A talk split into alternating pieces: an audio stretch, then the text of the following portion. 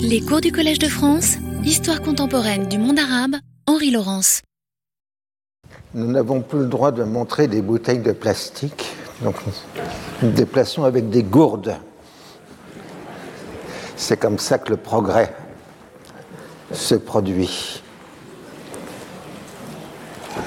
Bien, donc euh, nous sommes entrés, si vous voulez, dans ces origines de la guerre de juin 67, dans la phase qu'on pourrait appeler celle de somnambulisme, dans la mesure où l'ensemble des acteurs vont prendre des décisions dont ils ne prévoient pas les conséquences et surtout le jeu des interactions. C'est pour ça qu'on a parlé, par exemple, pour la crise de l'été 1914, de somnambule. Et en effet, nos acteurs ici pourraient être assimilés à ce genre de somnambulisme. Mais avant, nous allons jeter un coup d'œil sur les questions pétrolières en début de 1967. Là, sur cette carte, qui plutôt sur l'époque mandataire, vous avez les deux oléoducs de l'Irak Petroleum euh, Company.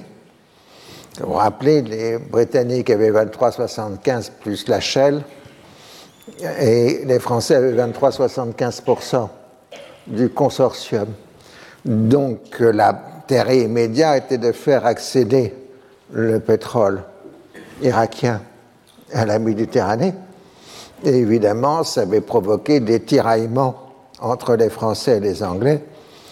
Les Anglais expliquant que faire passer l'oléoduc par le mandat français de Syrie et de Liban était trop dangereux, étant donné les troubles qui existaient de façon périodique dans le mandat français. Et les Français disant que la situation en Palestine n'était pas exemplaire non plus. Donc, ben, on a fait ce qu'on fait dans ce genre de choses, non pas une commission, mais on a divisé en deux euh, l'oléoduc, une branche allant en Palestine, euh, direction d'Haïfa, et la seconde branche allant à Tripoli euh, du Liban. Et puis ultérieurement, il y aura une nouvelle bifurcation dans la branche libanaise, enfin, syro-libanaise pour aller au port syrien de Banias. Alors la fermeture de la raffinerie d'Haïfa était devenue la seconde raffinerie du Moyen-Orient dans les années 1940, euh, étant donné que la première était celle d'Abadan dans le golfe Persique, vous la voyez euh, au loin euh, sur la carte. Et la fermeture de la raffinerie d'Haïfa en 1948 à cause des combats entre euh, arabes et sionistes avait perturbé la mise en place du plan Marshall euh, en Europe, étant donné que la reconstruction économique de l'Europe avait été planifiée par les Américains sur le pétrole euh, du Moyen-Orient. Et évidemment, euh, même si l'Irak aurait bien voulu la reprise du travail de l'Oléoduc sur Haïfa, ça avait été exclu par les évolutions euh, du conflit. Et donc, euh, la raffinerie d'Haïfa, devenue maintenant totalement israélienne, ne servait plus qu'aux intérêts locaux israéliens. Et il fallait faire venir le pétrole de loin, étant donné qu'aucun pétrole arabe ne pouvait accéder à la raffinerie d'Haïfa. Donc on a fait venir du pétrole du Venezuela, c'est quand même assez loin en distance, et puis on nous reverra tout à l'heure, dans les cours qui viennent, euh, du pétrole iranien. Voilà. Alors, euh, donc, ah oui, les, la raffinerie d'Haïfa ayant été évidemment la plus grande entreprise de main-d'œuvre ouvrière de la Palestine mandataire. Les ouvriers arabes euh, qui ont fui ou qui ont été expulsés en 1948 se sont retrouvés au Liban, mais sont pratiquement tous repartis très vite là où on avait besoin de main-d'œuvre spécialisée dans l'industrie pétrolière, c'est-à-dire au Koweït. Hein, et euh, donc, euh, ils n'ont fait qu'un passage par le Liban et sont devenus le noyau de ce qu'on appelait à une époque les palestino-koweïtiens. Voilà, donc ça c'était pour expliquer cette carte. Et on vous rappelait, euh, les différents gouvernements depuis la révolution de 1958 en Irak essayent de reprendre les concessions de l'Irak Petroleum Company. Mais à chaque fois que des concessions étaient reprises, même si elles n'étaient pas exploitées, l'IPC menaçait les concurrents qui prendraient la concession nouvelle euh, de, mesures en justice. Ce qui a amené d'ailleurs un choc frontal entre les compagnies américaines membres de l'EPC, c'est-à-dire des majors, des grandes compagnies, et les compagnies indépendantes américaines qui, elles, voulaient euh, évidemment bénéficier des nouvelles euh, concessions. Et à l'intérieur même de l'IPC, il y avait des lignes politiques différentes, puisque Exxon, donc Exxon, vous connaissez sous le nom de ESSO, euh, Exxon et British Petroleum, la BP, ont d'autres réserves dans la région et donc veulent de la fermeté par rapport à l'Irak tandis que les autres membres du consortium, comme la Compagnie française des pétroles, c'est-à-dire Total, Shell et Mobil, recherchent un accroissement de la production irakienne, donc un règlement du contentieux. Et le gouvernement français de la 5 enfin les gouvernements de la Ve République soutiennent évidemment la CFP dans les tentatives de règlement de la question euh, des euh, concessions. Et en mai 65, un accord est signé qui permettrait, par le biais de la CFP, à l'IPC d'entrer dans des co-entreprises, joint venture, dans ces fameuses concessions. Mais euh, cet accord est remis en cause tout de suite, à la fois par les radicaux arabes d'un côté et par les durs des compagnies pétrolières de l'autre. Alors, euh, fin 66, euh, la Syrie, euh, qui n'a pas de pétrole, qui à l'époque n'en produit pas du tout d'ailleurs, veut augmenter les revenus de transit de l'éléoduc et met sous saisie les, installations de l'IPC en Syrie. Et l'EPC répond en coupant le transit du pétrole à destination de Banias, mais non pas à destination euh, de Tripoli.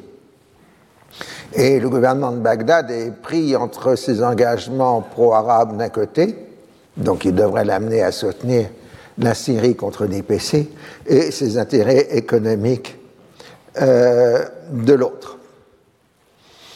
Alors, c'est dans ce contexte que le 20 décembre 1966, le ministre syrien des Affaires étrangères est reçu par le général de Gaulle. On lui explique, il explique au général les de l'affaire. Et dans ce cadre-là, le général lui rappelle la perspective française. La France n'a pas participé à la création de l'État d'Israël, mais c'est un fait accompli sur lequel on ne peut revenir. De toute façon, croyez-moi, il faut considérer Israël comme un fait acquis et conserver la paix à tout prix dans le Moyen-Orient. D'ailleurs, pensez comme les terres arabes sont étendues, combien les Arabes sont nombreux. Il vous faut la paix pour pouvoir organiser et mettre en valeur. C'est ce problème de la mise en valeur que nous pouvons vous apporter notre aide. Voilà la stratégie de la Ve République qui essaye d'entrer dans les anciennes chasses gardées. Euh, britannique et, revenir en Syrie. Quand Israël exagère, nous lui demandons de ne pas exagérer et nous avons la même attitude envers les pays arabes. Le de citations du général de Gaulle fais est aussi pour vous montrer euh, qu'en réalité, euh, la politique qui va être suivie à partir de juin 67 est déjà très nettement écrite ou inscrite avant les événements de juin 67, puisque périodiquement, dans tous ces entretiens, De Gaulle utilise le terme exagéré par rapport à la politique euh, israélienne. Alors les Syriens proposent qu'on livre directement du pétrole à la France sans passer par les CFP, par l'IPC, mais la, CFP, donc Total, aujourd'hui Total, euh, n'a aucune intention de rompre la discipline de l'IPC. Mais aux États-Unis, on a une petite paranoïa en parlant d'un complot du groupe Total, euh, agent d'une politique tiers-mondiste du général de Gaulle, faisant encore la, guerre aux intérêts américains. Il faut dire qu'il y a une forte tension en 1966-67 entre la France et les États-Unis qui porte sur la question de l'or. Euh, puisque au milieu des années 60, la Banque de France a systématiquement procédé à des achats d'or américains euh, dans le cadre des accords de Bretton Woods, considérant que la politique financière américaine, avec en plus le coût croissant de la guerre du Vietnam, faisait que euh, les, euh, les Américains risquaient de, à un moment ou à un autre, de finalement de démonétiser l'or. donc il y a un conflit, c'était la politique inspirée par l'économiste français Jacques Rueff, qui voulait revenir à l'étalon or évidemment, les Américains accusaient la France euh, de saboter euh, la politique américaine et de remettre en cause toute la stabilité euh, monétaire du milieu des années 60. Alors, si on revient dans les politiques monétaires, il faut se rappeler quelques dates un peu essentielles. Ce n'est qu'en 1958 à peu près, dans la fin des années 50, que l'ensemble des économies ouest-européennes repassent à la convertibilité libre des monnaies. Hein, jusque de 45 à 58, à peu près, par exemple, pour la France, les monnaies sont sous contrôle d'échanges extrêmes et non convertibles. Ça nous paraît tellement évident aujourd'hui d'avoir des monnaies convertibles que des dinosaures comme moi se rappellent qu'il y a une époque, il y avait un contrôle d'échange euh, en France. Et puis, euh, euh, alors en fait, euh, cette accusation va se révéler un peu fausse parce que justement, à partir de 1966, la politique française va cesser de, de commander de l'or aux États-Unis. Mais ça a laissé une forte impression. Si vous avez l'occasion de lire le recueil des éditoriaux de Raymond Aron qui ont été publiés. C'est donc c'est tous ceux qu'il écrivait dans la presse, d'abord dans le Figaro, puis ensuite dans l'Express. Vous verrez l'importance que Raymond Aron apportait dans les années 60 aux questions monétaires. Il y avait un nombre considérable d'articles qui étaient consacrés à ce sujet.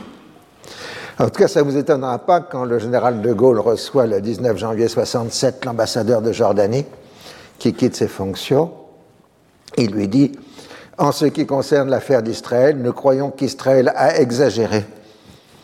Et nous l'avons dit aux Israéliens, et nous croyons que vous, de votre côté, vous n'avez pas exagéré. Ça, c'est pour rapport de l'affaire de Samo. Alors, Nasser apporte son, un soutien public à la Syrie et l'Irak dans le conflit avec l'IPC dans le discours de Port Saïd du 23 décembre 66. Vous savez, le 23 décembre, c'est l'anniversaire de l'évacuation franco-britannique de Suez.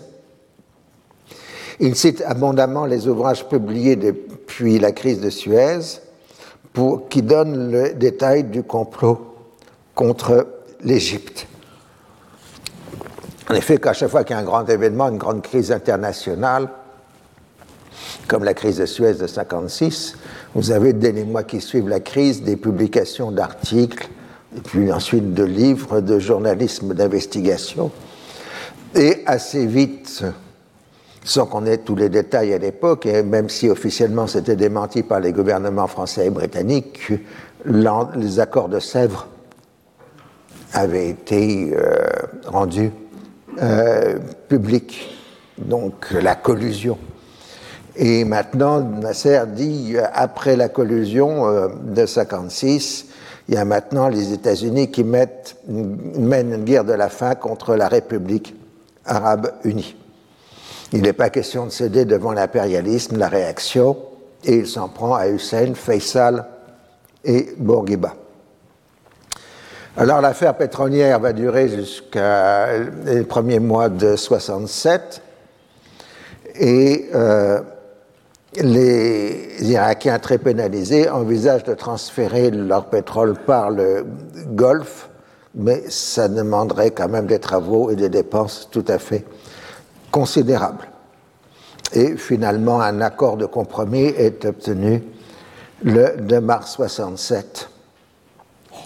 Alors, une fois que l'accord des DPC est réglé, la Syrie se tourne sur l'autre oléoduc qui n'est pas sur cette carte-là, qui est la Tapline, qui traverse aussi le territoire syrien, et qui amène le pétrole de l'Aramco, donc de l'Arabie saoudite, à la Méditerranée. Et en Iran, qui n'est pas du tout progressiste, c'est l'allié de l'Occident, l'Iran évidemment, le gouvernement du Shah, lui, cherche aussi à augmenter ses ressources, enfin ses revenus euh, pétroliers. D'un fois pour financer la politique économique et sociale qu'on appelle la Révolution blanche, et constituer une puissante armée moderne et euh, donc il veut augmenter ses revenus en augmentant la production iranienne, ce qui évidemment déstabilise le consortium des compagnies occidentales qui travaillent main dans la main avec euh, les Iraniens. Et finalement, euh, le consortium cède un quart des concessions non exploitées euh, à euh, l'Iran. Et la compagnie nationale irakienne, la NIOC, reçoit le droit de commercialiser une partie de la production du consortium. Donc là, c'est une étape importante dans l'affranchissement euh, des compagnies pétrolières locales, puisque pour la première fois, une compagnie nationale reçoit la possibilité d'exporter directement et non pas de passer euh, par les consortiums pétroliers euh, occidentaux, que ce soit l'Aramco, euh, l'IPC ou le consortium iranien. C'est la brèche qui amène progressivement la fin de l'intégration économique du pétrole qui, allait dans à la grande époque des majors euh, du puits à la pompe. C'était les mêmes compagnies qui, par le biais des consortiums, produisaient le pétrole au puits et vendaient dans toutes les stations-service du monde euh, leur pétrole par le biais de leur compagnie euh, de distribution, ce qu'on appelle une intégration verticale. et hélas, dès la fin des années 60, cette situation est remise en cause. Et puis d'autre part, l'Iran vend du pétrole à l'Union soviétique et surtout au bloc de l'Est, mais par le biais d'accords de troc, c'est-à-dire euh, échanger des machines-outils, des usines, etc., produits par le bloc de l'Est contre du euh, pétrole.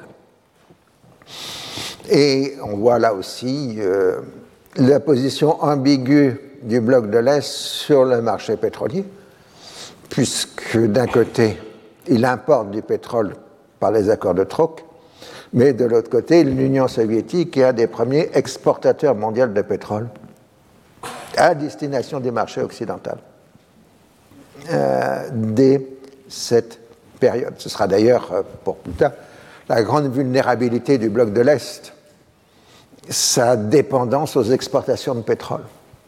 Euh, c'est une des raisons de la chute de l'Union soviétique, liée à ce qu'on appelle le second contre-choc pétrolier des années 1980 qui euh, cassera l'économie euh, du bloc de l'Est, mais ça c'est une autre histoire que nous envisagerons peut-être un jour.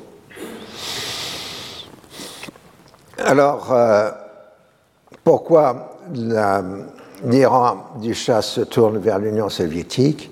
C'est parce que l'administration Johnson est encore fidèle à la ligne de Kennedy, c'est-à-dire de limiter les exportations d'armes à destination de l'Iran et euh, donc, euh, euh, l'Iran se tournant vers l'Union soviétique, ils vont bientôt commencer à demander à acheter des armes à l'Union soviétique.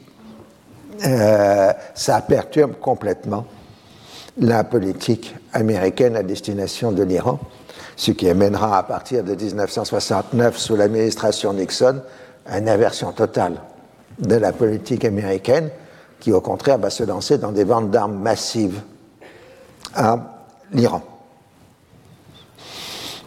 Alors, euh, l'Irak veut à son tour la hausse de la production et euh, donc euh, les questions de concession sont reposées.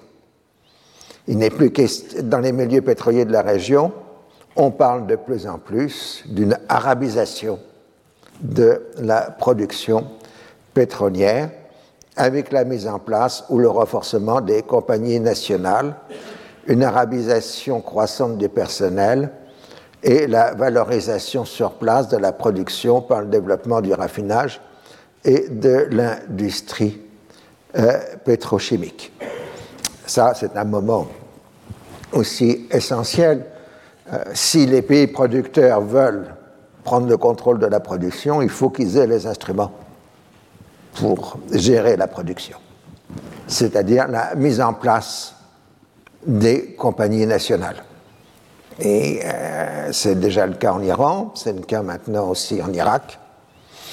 En Arabie saoudite, c'est plutôt une autre stratégie qui sera suivie, qui sera, et un peu plus tard dans les années 70, qui sera de, nation, enfin, de racheter les compagnies américaines qui des concessions américaines de l'Aramco. C'est pour ça qu'aujourd'hui on parle de Saudi Aramco, euh, par le rachat par l'Arabie saoudite de la compagnie, qui est devenue aussi une compagnie euh, nationale.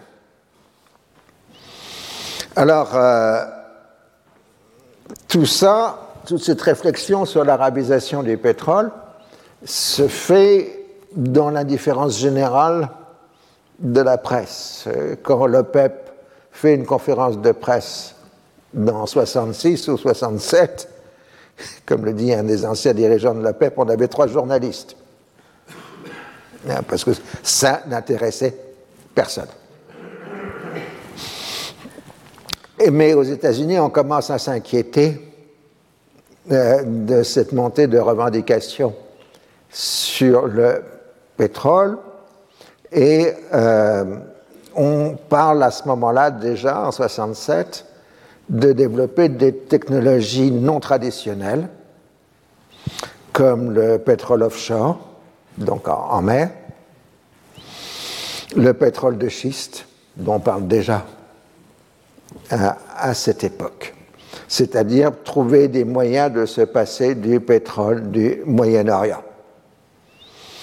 Mais comment se passer du pétrole du Moyen-Orient, puisque les coûts de production au Moyen-Orient sont de l'ordre de 10% des coûts de production américains. Et le Moyen-Orient représente la moitié de la consommation européenne et 85% de la consommation japonaise. Autre image qui est tout à fait explicite, le golfe Persique fournit 60% du pétrole utilisé dans la guerre du Vietnam. Euh, Napalm compris. Hein. Voilà, donc ça vous donne euh, la situation sur le marché pétrolier au début de 1967.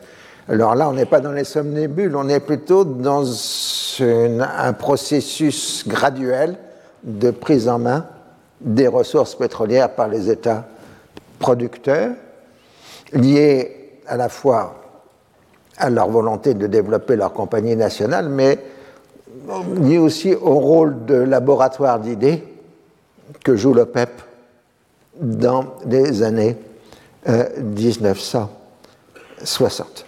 Euh, Alors maintenant, revenons à nos somnambules. Euh, au début de janvier 67, euh, Rabin, donc chef d'état-major de l'armée israélienne, se livre à une interview justifiant le raid sur Samou en se montrant particulièrement méprisant envers les Arabes. L'action a porté ses fruits puisque le calme est revenu du côté de la Cisjordanie. Et puis, de toute façon, aucun régime arabe n'est tombé à la suite des manifestations de rue. Pour eux, ce qui compte, c'est la loyauté de l'armée. Et il s'en prend aux organisations terroristes qui sont organisées à partir de l'Égypte et surtout de la Syrie. Je cite, si ces États se rendent compte qu'ils jouent avec le feu et que l'incendie peut s'étendre, ils finiront par freiner graduellement la subversion, mais aucun facteur ne dictera à Israël ses réactions futures, si ce n'est l'évolution de la situation. Et il rejette la proposition américaine de mettre en place des barrières de sécurité sur les lignes de démarcation, c'est d'ailleurs une défense statique des frontières. Ça coûterait trop cher et puis euh, on voit toute la mentalité des Sabras, donc des nouveaux Israéliens, ceux qui sont nés sur place, par rapport aux Juifs de la diaspora, qui sont quand même la majorité du gouvernement israélien à l'époque je cite, une politique de défense passive, de ghetto et d'inaction à l'intérieur d'un parc à moutons. Celle-ci non seulement ne dissuaderait pas l'ennemi, mais le porterait au contraire à l'action. Et le terme parc à moutons est particulièrement injurieux parce que ça renvoie implicitement à l'accusation portée contre les Juifs d'Europe de s'être laissés mener à l'abattoir durant la Shoah. Et euh, donc on voit la violence euh, du terme euh, utilisé. Mais ça veut dire aussi que Rabin, contrairement à Eshkol qui est Premier ministre, Rabin mène une politique délibérée de tension avec les États arabes. Et pourtant, le monde arabe, est plus divisé que jamais. En Jordanie, le roi Hussein accuse l'ONP de chercher à créer une fédération australe et une république palestinienne. Les cadres de l'organisation sont arrêtés en Jordanie.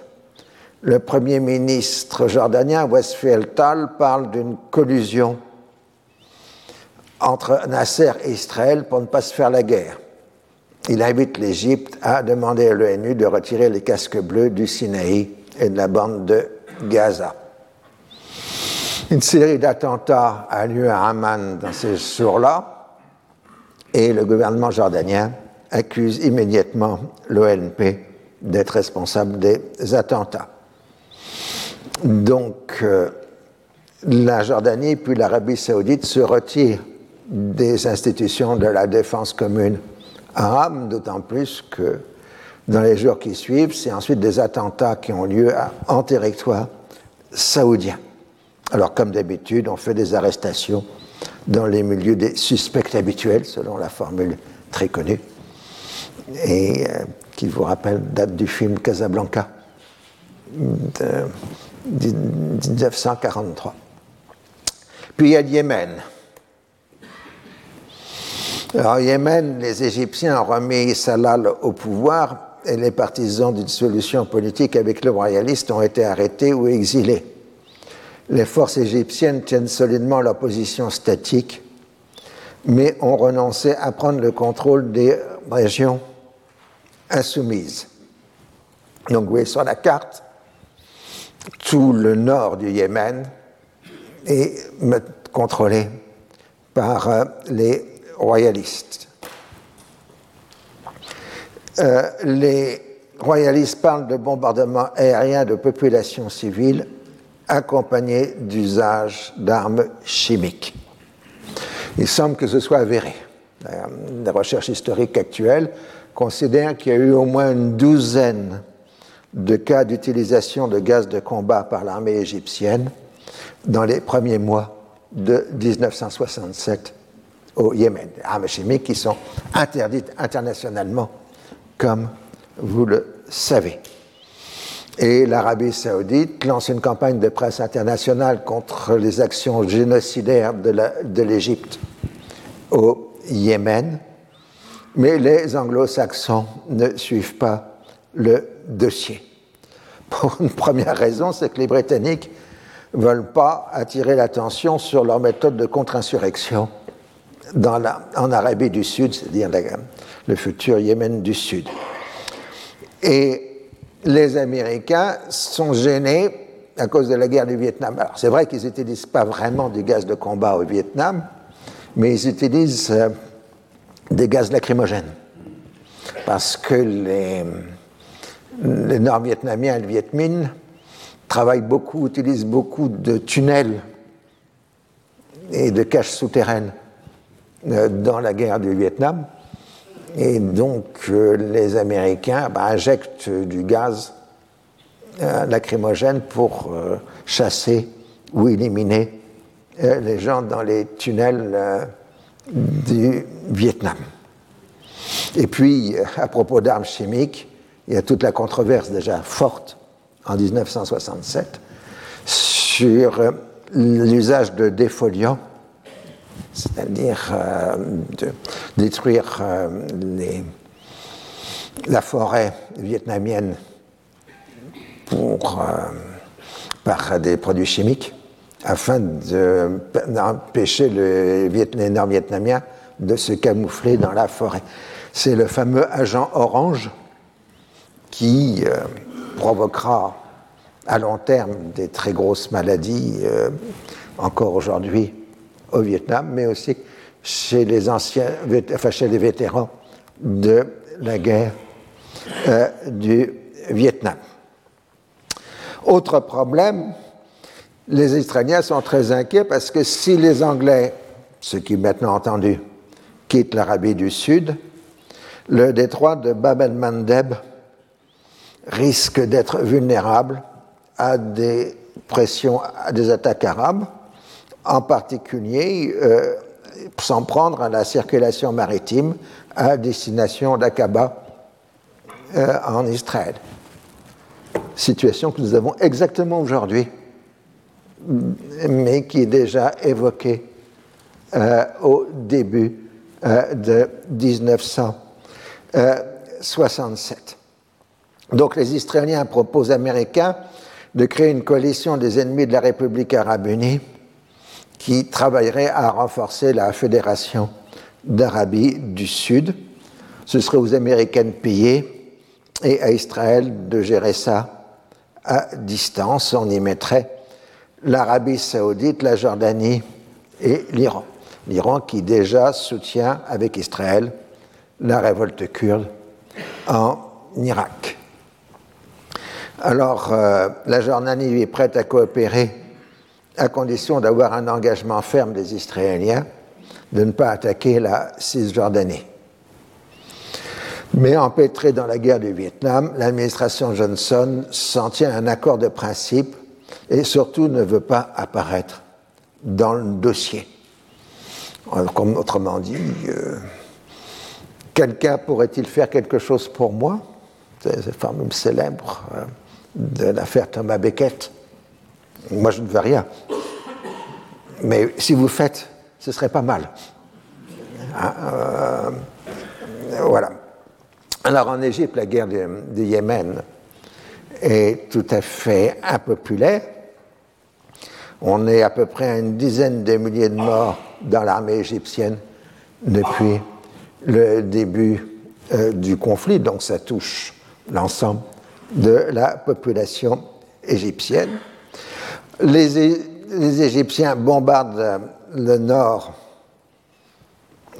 enfin oui, le, sud de l'Arabie saoudite, puisque c'est le nord du Yémen, euh, la région de Najran, comme vous pouvez le voir sur la carte. Et euh, des saboteurs yéménites euh, sont accusés d'avoir perpétré des attentats en Arabie saoudite et ils sont décapités en public, puisque encore aujourd'hui, euh, on décapite au sabre, c'est plus écologique, euh, en Arabie saoudite. Alors, évidemment, les décapitations provoquent des protestations des pays arabes progressistes. Alors le Liban essaye de se tenir au calme dans toutes ces controverses inter-arabes, mais du coup il se fait accuser d'être pro-nassérien par l'Arabie saoudite. À ce moment-là, donc en 67, les sunnites libanais sont globalement du côté de Nasser et des nationalistes arabes, et pas du tout dans la propagande islamique de Faisal. Alors la Jordanie annule sa reconnaissance de la République yéménite, rejoignant ainsi l'Arabie saoudite et la Tunisie. Du coup, l'Égypte interdit son espace aérien aux avions britanniques et américains transportant des armes à destination de la Jordanie. Le Caire accuse Hussein de vouloir utiliser ces armes non pas pour combattre contre Israël, mais combattre au Yémen. Grâce à ce coup de génie, Nasser retarde le réarmement de l'armée jordanienne et la rend plus vulnérable à l'attaque israélienne. Alors du coup, la Jordanie renoue les relations diplomatiques avec la République fédérale allemande, ce qui est pris par les progressistes comme un signe supplémentaire de sa collaboration avec l'impérialisme et le sionisme. Reste comme d'habitude des violences dans la DMZ syro-israélienne. Le secrétaire général de l'ONU tente de calmer le jeu en appelant à la réunion de la commission d'armistice. Alors le problème, c'est que les, Israéliens veulent bien qu'ils en discutent, mais refuse de savoir, d'admettre la compétence de la commission d'armistice sur euh, le fait de savoir à qui appartient la DMZ, puisqu'il y a une obscurité juridique euh, sur le statut de qui est souverain dans la zone euh, démilitarisée, puisque c'est un ancien territoire palestinien que la DMZ a été créée par l'armistice de Rhodes avec la Syrie, mais l'armistice de Rhodes n'a que d'une valeur purement militaire et ne fixe pas des conditions euh, de souveraineté. Ah, J'ai déjà dit, c'est sur ce problème-là qu'en 2000 échoueront encore les négociations israélo-syriennes. Euh, Parce que Israël revendique implicitement ou explicitement la totalité de la Palestine mandataire. Ici, c'est explicitement, puisqu'il considère qu'étant héritier de la Palestine mandataire, la DMZ lui appartient. Implicitement, parce qu'Israël refuse de reconnaître l'appartenance de la Cisjordanie à la Jordanie. Pour prendre une formule d'aujourd'hui, Israël revendique la totalité des territoires de la mer au fleuve, ou du fleuve à la mer selon le sens euh, que l'on prend. Alors la réunion de la commission d'armistice a lieu le 26 janvier. Chacun essaye, réaffirme leur engagement d'éviter tout acte d'agression et d'hostilité, mais on en reste à la problème euh, fondamental que les Syriens exigent la démilitarisation de la zone démilitarisée, puisque les Israéliens l'ont militarisée, et le retour des habitants arabes expulsés dans les années 50 par l'armée israélienne. Alors il n'en reste pas moins que la Syrie, avec son discours violemment occidental, paraît comme le principal foyer de troubles dans la région, aussi bien dans le conflit avec Israël que dans les relations interarabes. Dans les perceptions du temps, son usage des Palestiniens paraît tout aussi bien comme une arme contre les Israéliens que contre les Jordaniens. Le discours public vante le mérite d'une guerre populaire avec un peuple en armes, y compris les femmes, ce qu'on voyait sur cette photo de propagande de soldats syriennes. Mais en réalité, il n'y a rien de réel dans tout cela, car grâce au génie de la politique syrienne, l'armée syrienne a perdu à peu près la moitié de ses officiers dans les conflits, les coups d'État, les épurations euh, etc. La principale fonction de l'armée syrienne est de protéger le régime, d'où le fait qu'elle est concentrée dans la région de Damas. Au début de 1967, pour continuer le tableau, l'endettement à long terme de l'Égypte dépasse le milliard de dollars, somme extrêmement considérable plus de la moitié est à rembourser en devises fortes. La dette envers les États-Unis se monte à 169,2 millions de dollars. Et l'Égypte demande de nouveaux prêts au Fonds monétaire international alors qu'elle n'a pas réglé, remboursé les prêts précédents. Et c'est plutôt le FMI qui menace l'Égypte de l'expulser du fonds si elle ne paye pas. Alors là, on est aussi sur un des héritages du nasserisme. Il faut vous rappeler, vous avez fait un cours il y a quelques années ici, que la dette égyptienne avait été la cause principale de la perte de l'indépendance de l'Égypte au XIXe siècle et de l'occupation britannique en 1882.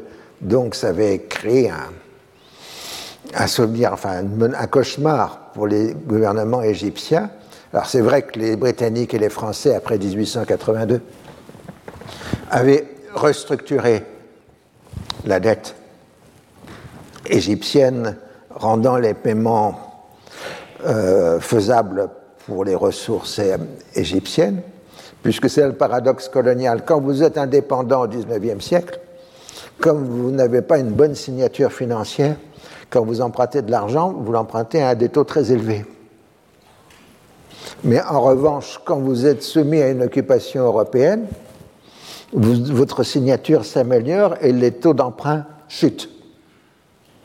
Ah, on a vu ça en Égypte après 1882, où il y a une division par trois ou par quatre des taux d'emprunt euh, égyptiens euh, sur le marché européen. De toute façon, ces emprunts étaient libellés en francs. Alors il y avait une discussion après 1918 euh, qui était de savoir si c'était des francs francs ou des francs or. avant 1914, la question ne se posait pas. Et finalement, les créanciers ont été obligés d'admettre qu'il s'agissait de francs et pas de francs or. Comme vous le savez, la dévaluation Poincaré de 1928 a fixé la nouvelle valeur du franc à 20 de la valeur de 1914. Donc la dette égyptienne a été réduite à ce moment-là à de 80%. Ah, c'est la même chose pour la dette ottomane, etc.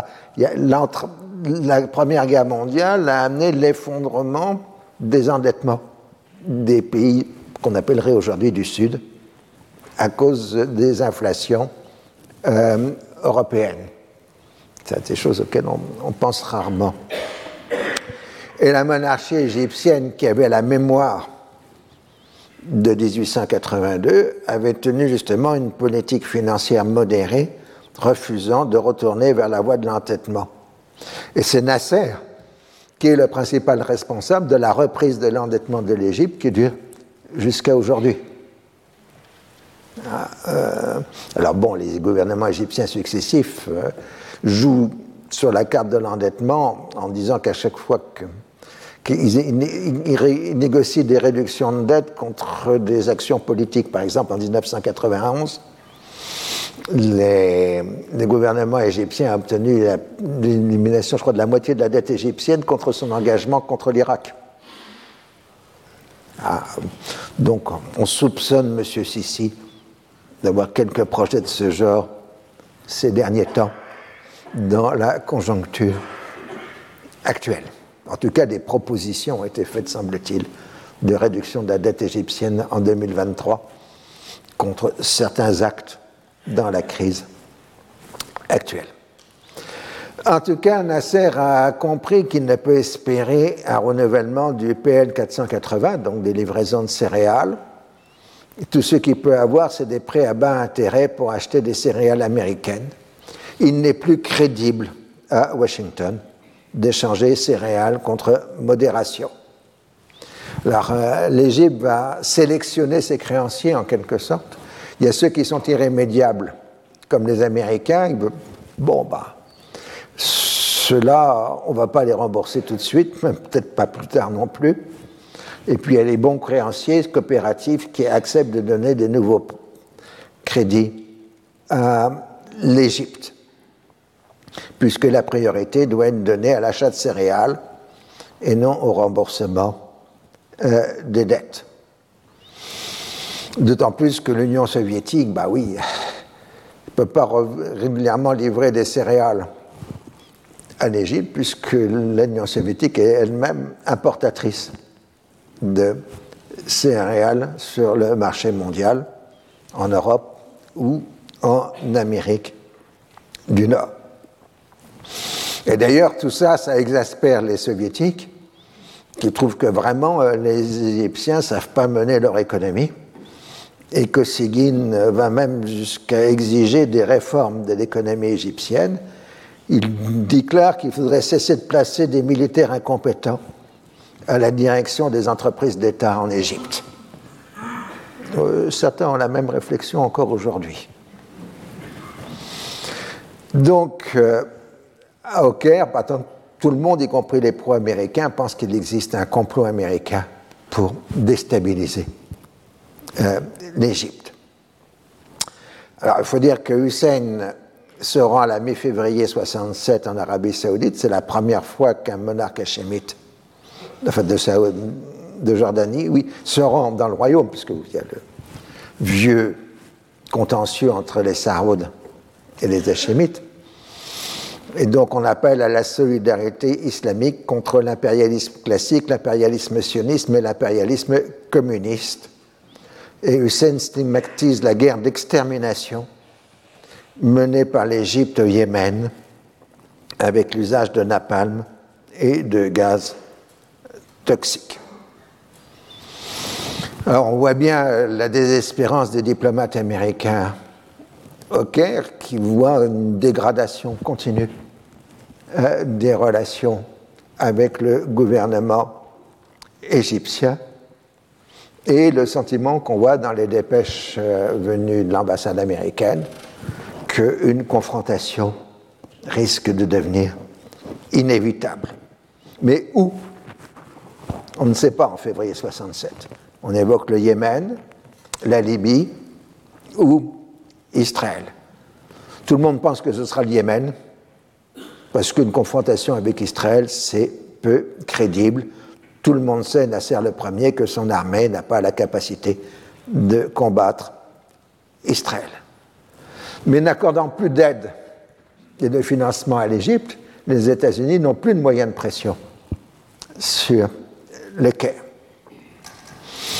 Et euh, donc, du coup, bah, Nasser multiplie les attaques verbales contre euh, les États-Unis, approuvant publiquement l'action des fédayines palestiniens et s'attaquant à Faisal, Hussein et Bourguiba.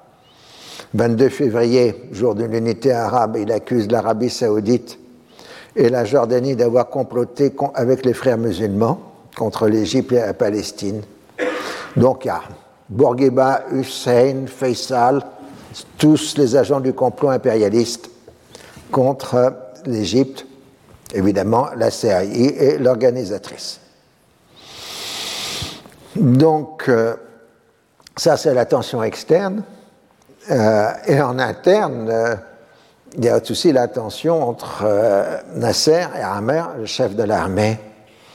et Nasser aussi est fatigué. il a un diabète et ses médecins lui parlent de la nécessité de se limiter à une journée de travail normale ce qu'il est incapable de faire. Nasser est quelqu'un qui travaille 17-18 heures par jour. et il est en train de ruiner son organisme physique euh, par son travail en dépit des investissements multiples des médecins égyptiens et aussi des blocs de l'Est qui viennent examiner sa situation. Alors, euh, dans tout ça, euh, l'indépendance annoncée euh, de l'Arabie du Sud attise les tensions. Qui va succéder aux Britanniques en Arabie du Sud Le Flossi, considéré comme pro-nassérien, ou le FLN, une admiration nationale, plus radicale. Et euh, au début de mars 67, des émeutes tout à fait confuses, comme lieu à Aden, opposant les différents mouvements, parce que maintenant on a non seulement des mouvements de résistance contre l'occupation britannique du Yémen, enfin de l'Arabie du Sud et d'Aden, mais une guerre entre les deux principaux mouvements de libération euh, du Yémen qui se combattent dans les rues d'Aden euh, elles-mêmes, c'est-à-dire donc une confusion absolument euh, totale. Et euh, les Britanniques ne savent pas quoi faire. Ils ont annoncé leur départ, mais ils voudraient quand même, euh, comment dire, avoir un délai de décence. C'est-à-dire de rester, de maintenir un soutien aérien à leurs alliés de la Fédération d'Arabie du Sud pendant environ six mois après l'indépendance. Ensuite, on partirait discrètement. On ne peut pas montrer un effondrement total le jour euh, où on quittera Aden et l'Arabie euh, du Sud. Et Faisal est d'accord pour ce délai de décence euh, britannique. Alors, dans tout ça, l'Union soviétique, contrairement à une légende noire et une mauvaise littérature ne cherche pas du tout à provoquer de la tension régionale, en tout cas en Arabie du Sud et dans la péninsule arabique. Ils ne veulent pas voir la péninsule arabique devenir un nouveau foyer d'affrontement de la guerre froide. Et euh, ils conseillent même à Nasser de liquider ses engagements dans cette région et de consacrer son activité au développement économique de son pays. C'est le sens de la visite du ministre des Affaires étrangères Gromyko au Caire le 30 mars 1967. Euh, Alors, euh, comme je l'ai dit tout à l'heure, euh, l'Union soviétique a conclu des accords de livraison d'armes à l'Iran ce qui a inquiété grandement euh, Nasser. Le Shah a justifié cet accord devant Rabin, parce qu'il a des contacts avec les généraux israéliens, comme une ouverture à Moscou pour préparer un renversement des alliances éventuelles de l'Union soviétique, qui serait plus l'allié de l'Égypte, mais de l'Iran.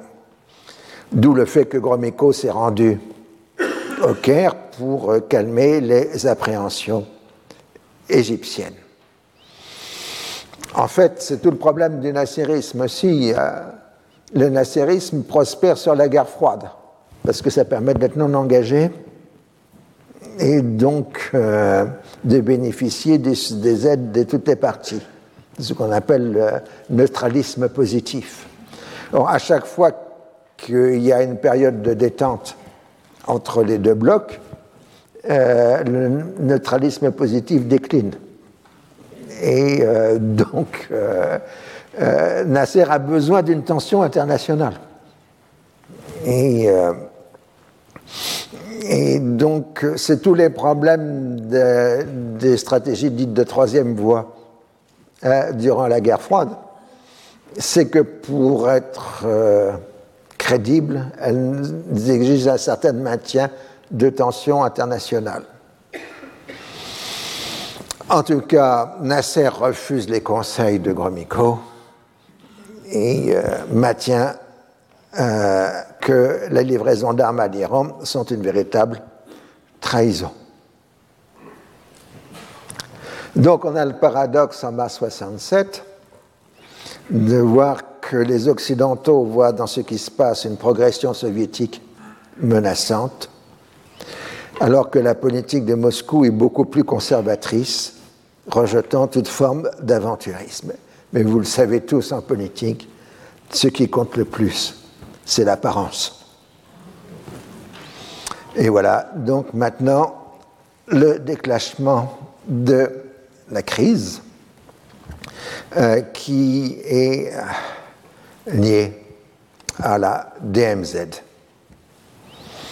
Alors, euh, ce sont les événements du 7 avril 1967. Je vous donne là le compte-rendu qu'en fait l'ambassadeur de France à Tel Aviv. Ce matin, à 9h30, comme pour constater l'effet des déclarations de M. Eban, un tracteur a commencé à labourer une parcelle du kibbutz Down. Dès 9h45, on a tiré sur lui de la position d'un Ramrat Esdin. Les Israéliens ont riposté. Vers 10h, semble-t-il, les observateurs essayèrent d'obtenir leur premier cessez-le-feu. Les Syriens le subordonnèrent au retrait du tracteur, donc à la cessation des travaux. Les Israéliens refusèrent cette condition. À partir de ce moment, l'escalade fut rapide, pendant que les observateurs s'efforçaient toujours au cessez-le-feu avec des résultats intermittents. Je note rapidement le remplacement du premier tracteur par un tracteur blindé, l'arrivée d'un troisième, des avaries parmentiers à deux tracteurs qui se sont retirés à faveur d'un cessez-le-feu de quelques minutes, la venue d'un quatrième tracteur, l'entrée en jeu de chars syriens puis de chars israéliens arrivés à pied d'œuvre dans la nuit, la mise hors combat d'un char syrien vers midi, des tirs au mortier et au canon sur trois kibbutz du secteur, l'arrivée à 13h30 de l'aviation israélienne qui détruit trois batteries syriennes, un combat aérien de deux mirages contre deux MiG qui nous abattent de nouveau, puis de nouveaux bombardements syriens vers 15h, dirigés cette fois sur les kibbutz d'Engev 2, à l'est du lac de Tibériade et de Gadot, au nord des ponts des filles de Jacob. Un autre combat aérien à 16h au-dessus des ponts des filles de Jacob, c'est un lieu dit, hein, L'armée française y était arrivée en 1799. Euh, entre 4 MiG et 4 Mirages, avec un MiG-21 abattu. Enfin, vers 17h, un nouvel engagement aérien au-dessus d'Al-Khazir, aboutissant à la chute de 3 MiG-21 qui tombent en territoire jordanien près de Yarmouk. Le bilan de ces accrochages tels qu'ils sont relatés par l'armée me paraît se solder par la destruction de 6 MiG-21 trois batteries syriennes, un char panzer syrien et du côté israélien, un blessé et deux tracteurs endommagés. Ah, donc, euh, ceci évidemment euh, provoque une tension là. On est passé à un nouveau volume de violence. Bon, les Français déplorent tout ça, mais montrent que quand même les mirages, c'est efficace contre les MiG. Bonne publicité pour la firme d'assaut. Donc vous saurez la suite après la pause. Donc vous voyez sur euh, cette... Euh, bah, c'est un peu plus tard ça, c'est en mai. Mais vous voyez déjà en 67, euh, on discute de la question de savoir si l'action militaire peut résoudre la question du terrorisme. Hein, c'est le titre du texte du New York Times, là, qui est de mai 67, mais ça montre bien, en tout cas, cette réalité. Donc les événements que je viens de vous décrire par une longue dépêche sur le 7 avril sont les combats les plus violents depuis 1956 en secteur syrien.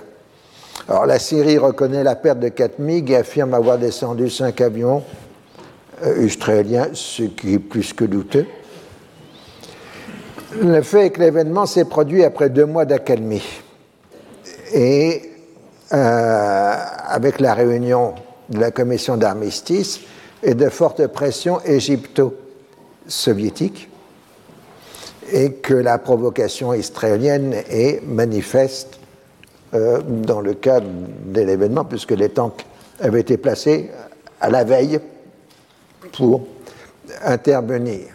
C'est bien la politique de tension de Rabin qui est même liée aux actions du Fatah, euh, qui passe plutôt par la Cisjordanie que par le territoire euh, syrien. Alors pour tous les progressistes, c'est évident, c'est le complot impérialiste entre la réaction arabe et Israël pour euh, euh, s'en prendre aux progressistes arabes.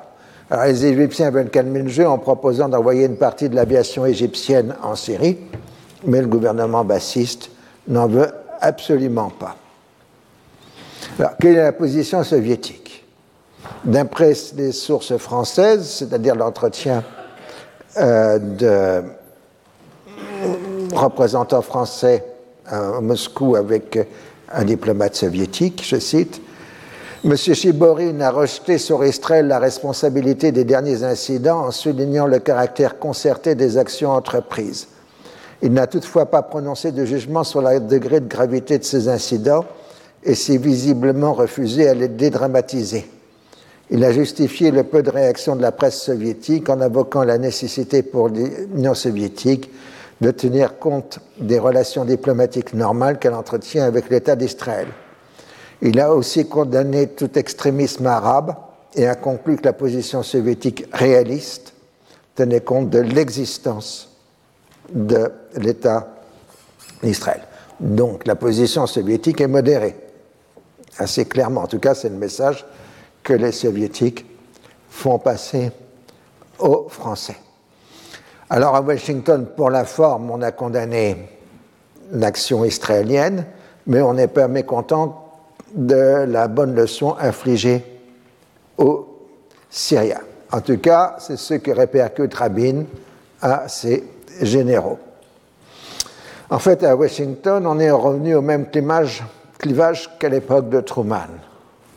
Le département d'État et le département de la Défense sont dirigés par des fonctionnaires de carrière qui se posent, qui se veulent les garants de l'intérêt national américain, supérieur à toute autre tandis que la Maison-Blanche prend en compte les questions électorales, étant donné que l'opinion publique est dans une très grande majorité en faveur de d'Israël et n'a aucune sympathie avec des Arabes qui passent leur temps à s'en prendre aux Américains en les accusant d'être impérialistes. Et exactement comme à l'époque de Truman, mais pas à l'époque d'Eisenhower ou de Kennedy, euh, il y a des liaisons directes ou secrètes, ou indirectes, enfin des liaisons non officielles, pour être clair, entre euh, des proches du président, y compris des amis, direct du président des États-Unis, et qui sont en liaison avec des diplomates israéliens. Autrement dit, il y a des canaux de communication entre les Israéliens et la Maison-Blanche, directement le président des États-Unis, sans laisser de traces. Ah, puisque ce sont des conversations orales, des messages oraux qui sont transmis. C'était le cas déjà sous Truman, c'est le cas chez Johnson, alors, dans la DMZ, on continue à la tension euh, et Eshkol accélère la, tension le 17 avril dans une déclaration à une presse, un journal américain. En cas d'attaque de ses voisins, Israël compte d'abord sur ses propres forces, mais attend aussi les soutiens qui lui ont été promis Les Américains ont dit ne dépensez pas votre argent, nous sommes là, la sixième flotte est là. Alors évidemment, les Américains sont furieux parce que c'est dire qu'ils participent directement à l'effort de guerre israélien. Mais pour les Arabes, c'est bien la démonstration que les Américains sont impliqués dans la montée des tensions. 21 avril 1967, le coup d'État des colonels en Grèce. L'impact est immédiat au Proche-Orient. Ces acteurs le justifient par la menace communiste, mais pour les forces de gauche, la CIA y est certainement pour quelque chose. Alors, on ne sait pas vraiment si la CIA a un rôle dans le coup d'État des colonels, étant donné qu'il y avait d'autres coups d'État qui étaient en préparation euh, chez les généraux. Donc, euh, euh, la question est que les Américains, en tout cas, s'accommodent parfaitement de la prise de pouvoir par l'extrême droite en Grèce, ce qui va créer un anti-américanisme durable en Grèce qui dure euh, jusqu'à euh, nos jours. Alors, euh, il faut bien comprendre pourquoi les Américains soutiendraient. C'est bon, il y avait les tensions internes de la Grèce qui n'a jamais réussi à se stabiliser après la guerre civile qui a suivi la Seconde Guerre euh, mondiale.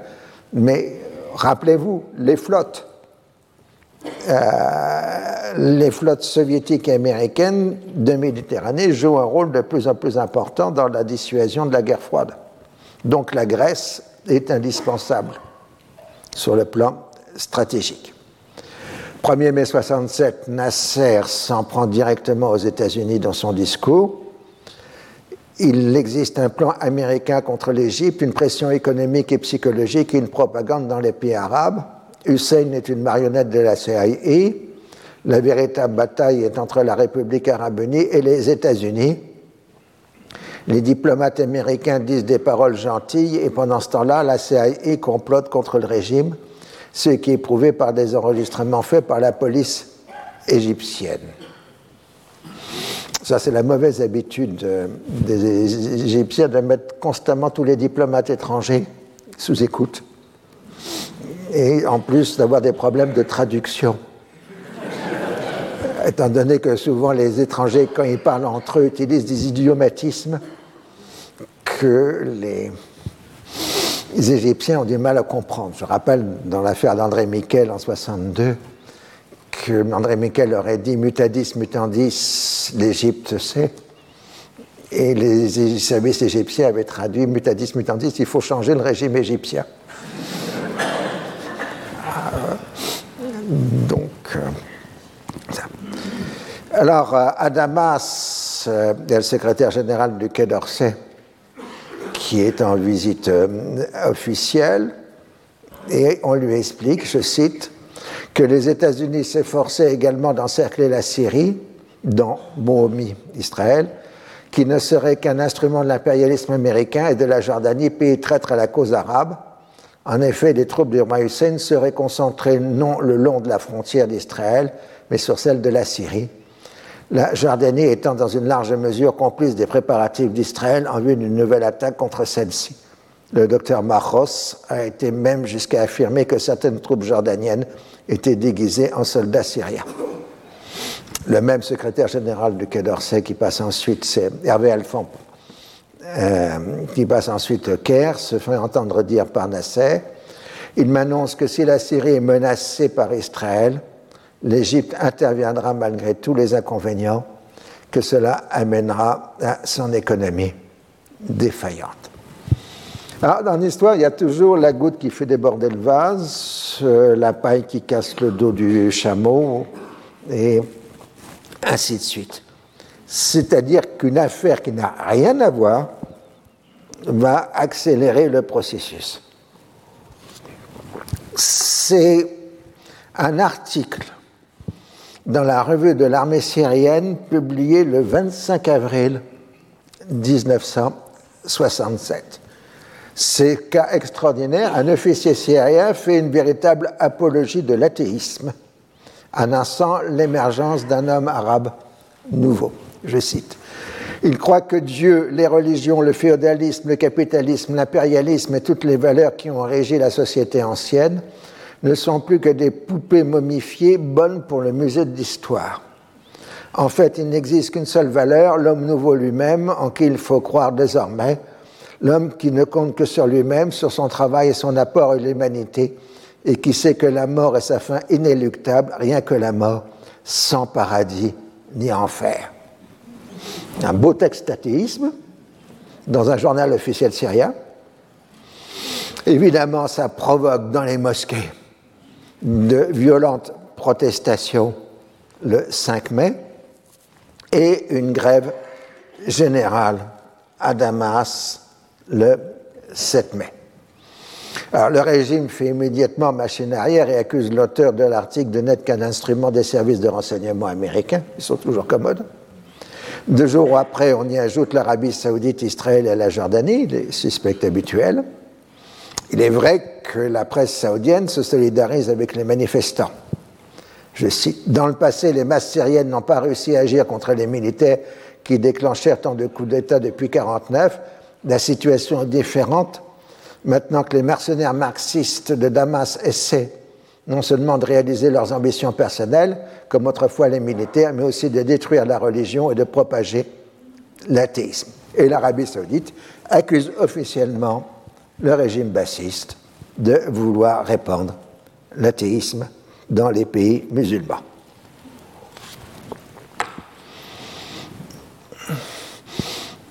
Dans le même contexte, il y a les opérations du Fatah et euh, le 19e anniversaire de la création de l'État d'Israël, nous sommes maintenant début mai 1967, un imposant défilé militaire a lieu à Jérusalem, en dépit des avertissements des puissances occidentales qui, ne voulaient pas de provocation supplémentaire dans l'État de tension.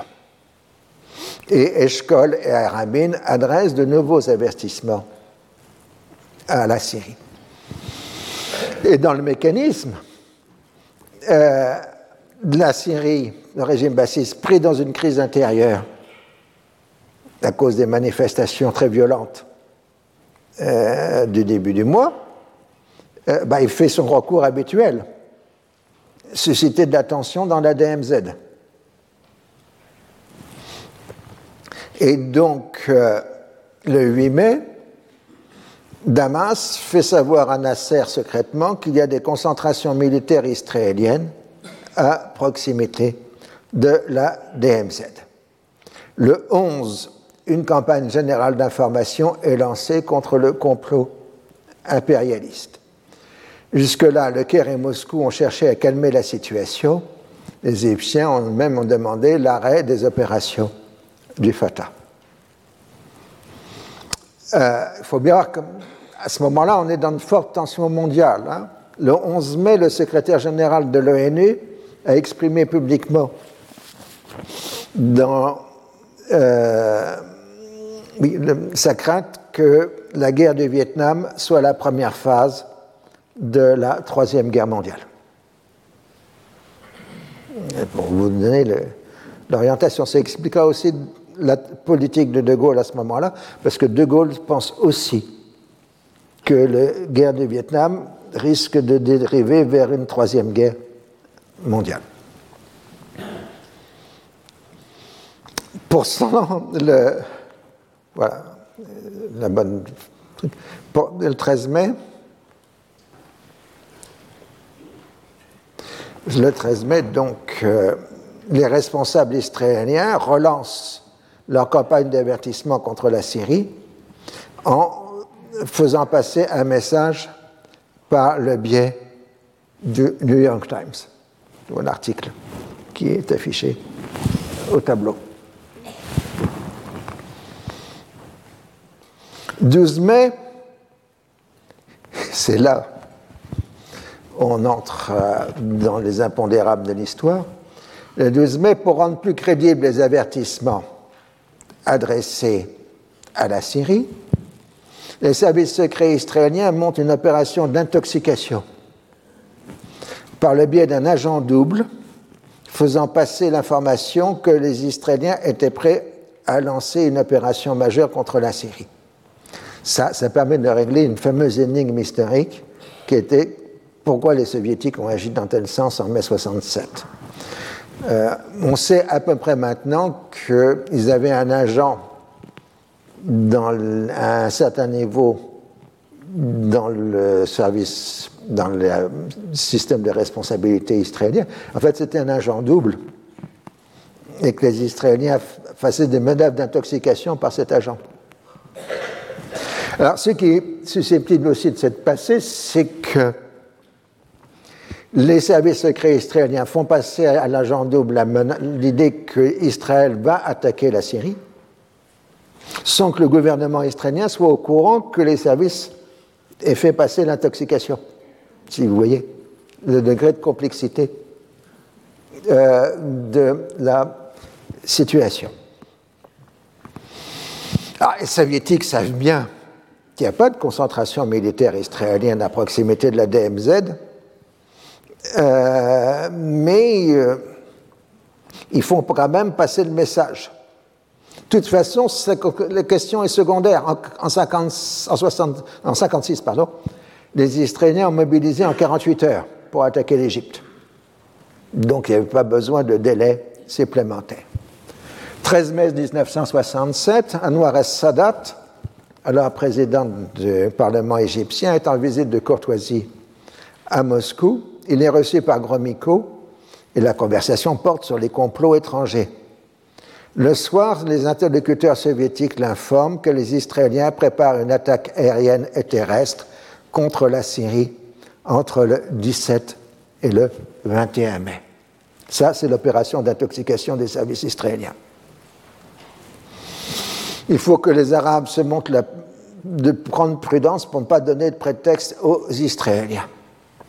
Du coup, la formation part du, Caire, de, Moscou, vers le Caire, euh, confirmant les affirmations syriennes qu'il y avait une tentative de concentration de l'armée israélienne à la frontière.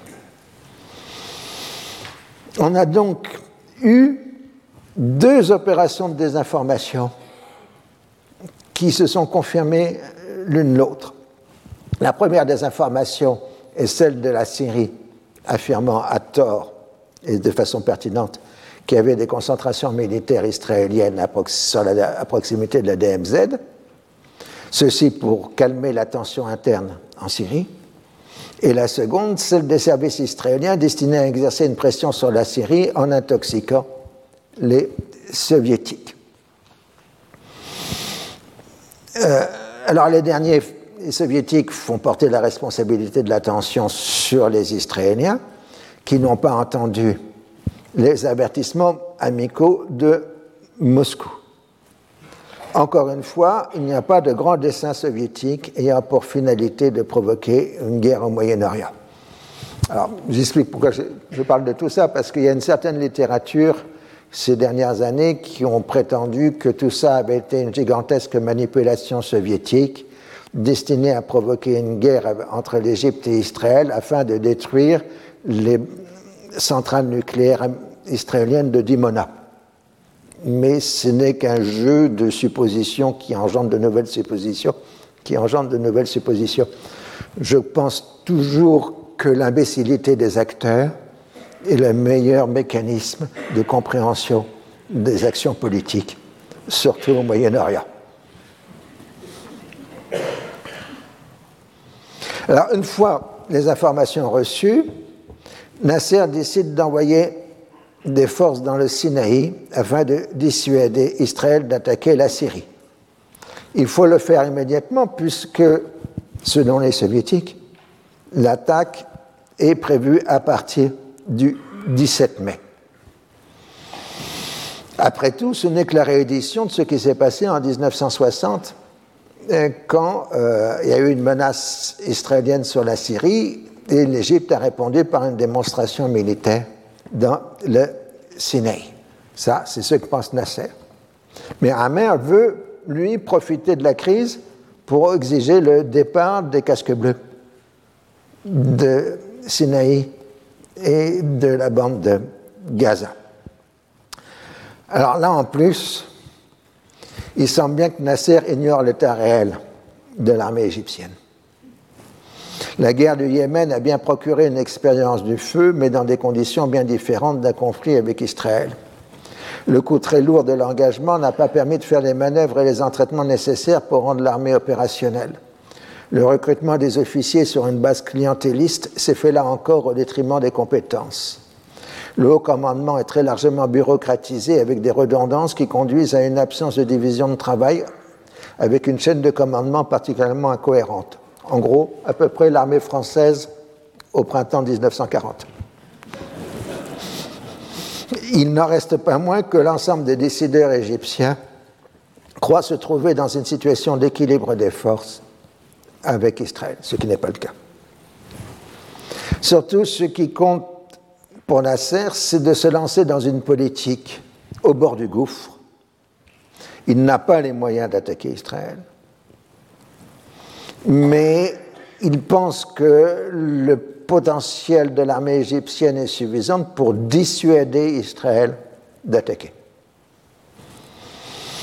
Alors que Amer propose une, prône une offensive qui irait justement jusqu'à Dimona, dans le Negev. À partir du lundi 15 mai, les unités de l'armée égyptienne traversent ostensiblement le pays, en particulier la capitale, pour prendre position dans le Sinaï. Tout ça dans un grand désordre dû à de mauvaises conditions météorologiques et le rappel des réservistes aboutit à des concentrations sans armes et sans uniforme. Alors le plus surprenant à cette date, c'est que les services égyptiens en plus se rendent compte qu'il n'existait pas de concentration militaire égyptienne à proximité de la DMZ. Tout se passe comme si Nasser cherche maintenant à prendre l'initiative des opérations forçant les autres à réagir. Et une fois l'armée installée, Nasser prend la décision fatidique de demander un retrait des forces de l'ONU, là encore dans une confusion totale. Il veut un retrait partiel, laissant, les casques bleus dans la bande de Gaza et à Sharm el-Sheikh, tandis que Hamer veut un retrait complet. Cela se traduit par une expression ambiguë retrait des forces stationnées le long de la frontière égyptienne, ce qui pour Nasser signifie non la bande de Gaza, ni Sharm el-Sheikh. Ce retrait est une demande ancienne et constante des militaires égyptiens qui ressentent cette présence comme une atteinte à la souveraineté terrestre et maritime de l'Égypte et justifient leur exigence par la nécessité de rendre crédible la dissuasion d'une attaque israélienne de la Syrie. Mais au-delà, il faut revenir à la problématique du conflit. C'est pour la première fois pour les Arabes la possibilité de remettre en cause un fait accompli. Euh, depuis 1948, les Israéliens progressent par fait accompli, sur lequel on ne peut pas revenir dont par exemple le détournement des eaux du Jourdain. Et 56, la navigation par, par le détroit de Tirane s'est à fait accompli, non reconnu internationalement, puisqu'il euh, n'y avait pas de décision de l'ONU concernant la liberté de circulation dans le détroit euh, de Tirane. Donc ce qu'enclenche Nasser, c'est aussi la remise en cause d'un fait accompli, enfin des faits accomplis de 1900. 57. Et en plus, il en profite pour essayer de rafler la mise dans l'ensemble de la guerre froide arabe en s'adressant aux opinions publiques, en passant au-dessus des gouvernements. Alors, sur le plan international, à la mi-mai, bon, il y a une crise au Moyen-Orient, on a l'habitude. Mais bon, euh, on ne va pas avoir de conflit. Ils sont suffisamment intelligents pour éviter une guerre. Et euh, Le danger, ce serait plutôt une action palestinienne qui provoquerait une réaction israélienne qui déclencherait un engrenage. C'est au point même que l'Union soviétique accuse des agences, euh, les, Syriens ou les Palestiniens qui combattent en Israël, d'être des agents de la CIA. Hein, pour dire comment ils veulent éviter la crise. Alors, les Israéliens affirment qu'ils ne comprennent pas pourquoi l'Égypte a envoyé des forces dans le Sinaï tout en marquant qu'ils sont prêts à attaquer la Syrie. Alors, le secrétaire général des Nations Unies, UTAN, cherche à mettre l'Égypte devant ses responsabilités en refusant tout retrait partiel. C'est tout ou rien. Alors on a beaucoup reproché à UTAN d'avoir fait le tout ou rien.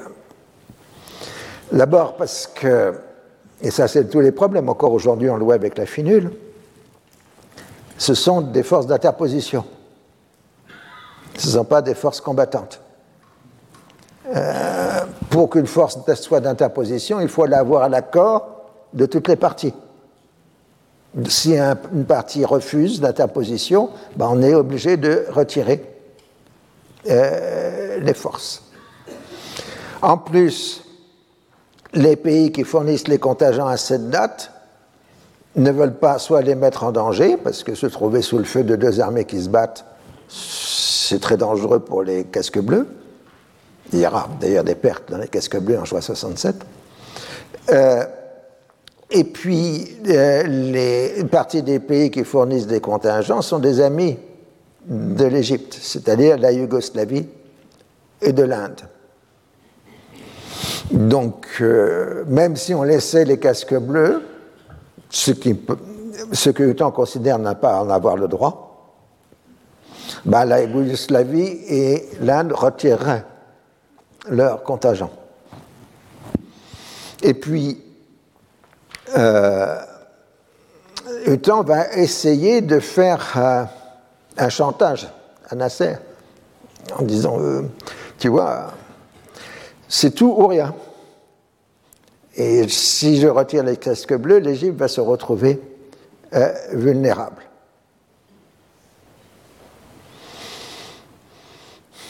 Et Nasser accuse le secrétaire général adjoint des Nations Unies de pousser justement à la tension avec l'Égypte. C'est notre ami Ralph Bunch, celui qui a fait les armistices de Rhodes en 1949.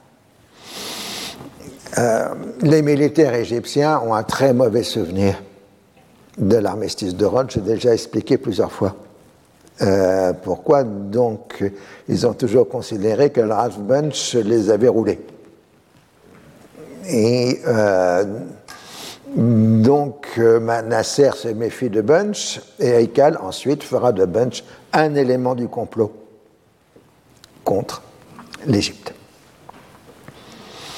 Nasser, ne pouvant se désavouer, exige le retrait complet. Et Utan l'obtempère, considérant que c'est des compétences du secrétaire général de l'ONU et non du Conseil de sécurité. Alors, euh, les Américains vont durement reprocher à Utah d'avoir retiré les casques bleus. Mais l'ONU a répliqué en disant Nous, on a proposé qu'on transfère les casques bleus en territoire israélien. Puisque les casques bleus ne sont que en territoire égyptien. Et l'interposition aurait pu fonctionner aussi. En fait, les Égyptiens n'auraient pas été mécontents que les casques bleus prennent position en territoire israélien. Mais le gouvernement israélien a rejeté toute proposition euh, dans ce sens. C'est à Israël de se défendre seul. Toute la mentalité décrite tout à l'heure sur Rabin, euh, la mentalité du ghetto, etc. Non, on est là pour se battre si c'est nécessaire. Alors en plus, temps a des mauvaises relations avec les Américains à cause du Vietnam, puisque euh, il avait demandé l'arrêt des bombardements américains sur le Nord-Vietnam. Et, je vous le rappelle, il avait parlé d'une risque de troisième guerre mondiale entre les États-Unis, la Chine populaire et l'Union soviétique. Alors, euh, les Américains veulent avoir recours à la résolution, à la déclaration tripartite de mai 1950, dans laquelle la France, la Grande-Bretagne et les États-Unis étaient garantes du respect des lignes d'armistice de 1949, qu'on avait, les Français et les Anglais avaient abondamment violé leur déclaration durant la crise euh, de Suez. Alors, comme d'habitude, Londres suit Washington, tandis que Paris prend ses distances. Reste la déclaration des puissances maritimes de 1957, qui sont garantes de la liberté de circulation à Sharm el-Sheikh, mais euh, qui ne sont que des déclarations euh, de pays. Ce ne pas n'est pas l'ONU, ce n'est pas la légalité internationale. Et euh, pour les Israéliens, Diane qui est dans l'opposition le marque bien, à la limite, les casques bleus, ce n'est pas important. Ce qui compte, c'est la liberté de circulation dans le golfe d'Aqaba. C'est un casus belli. Alors, c'est vrai que entre 56 et 67, enfin 67, 57 et 67, les Israéliens avaient misé beaucoup sur le golfe euh, d'Aqaba comme accès à l'Afrique et à l'Asie. Mais ça avait été décevant. Euh, les pays africains nouvellement indépendants avaient été heureux de recevoir l'aide israélienne, mais finalement avaient adopté des positions tiers-mondistes assez favorables aux Arabes. D'autant plus qu'Israël conservait de bonnes relations avec l'Afrique du Sud de l'apartheid.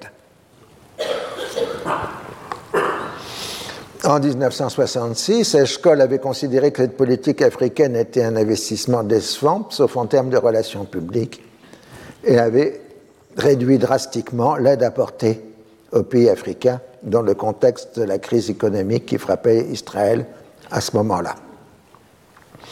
Même chose pour la politique orientée vers l'Inde et la Chine d'Israël.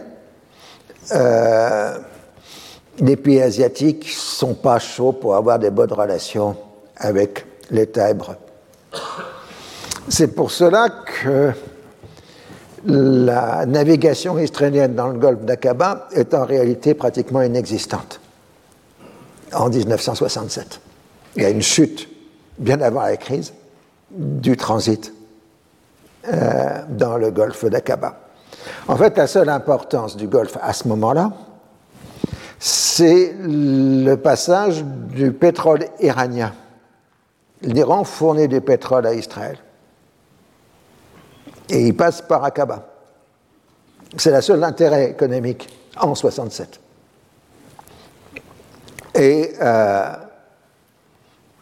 soumis aux attaques répétées des pays arabes, le Shah, avec une parfaite mauvaise foi, a affirmé qu'il n'était pas responsable des destinations des pétroliers une fois que ces derniers avaient quitté les ports iraniens.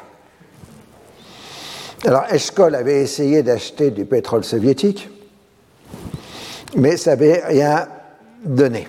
Donc, pas de pétrole arabe, donc il faut se retourner vers le Venezuela mais ça coûte cher, ou faire contourner le pétrole iranien euh, par le cap de Bonne-Espérance. Alors l'enjeu réel pour Israël, c'est le risque de voir une remise en cause d'un fait accompli qui pourrait être suivi d'autres remises en cause plus dangereuses.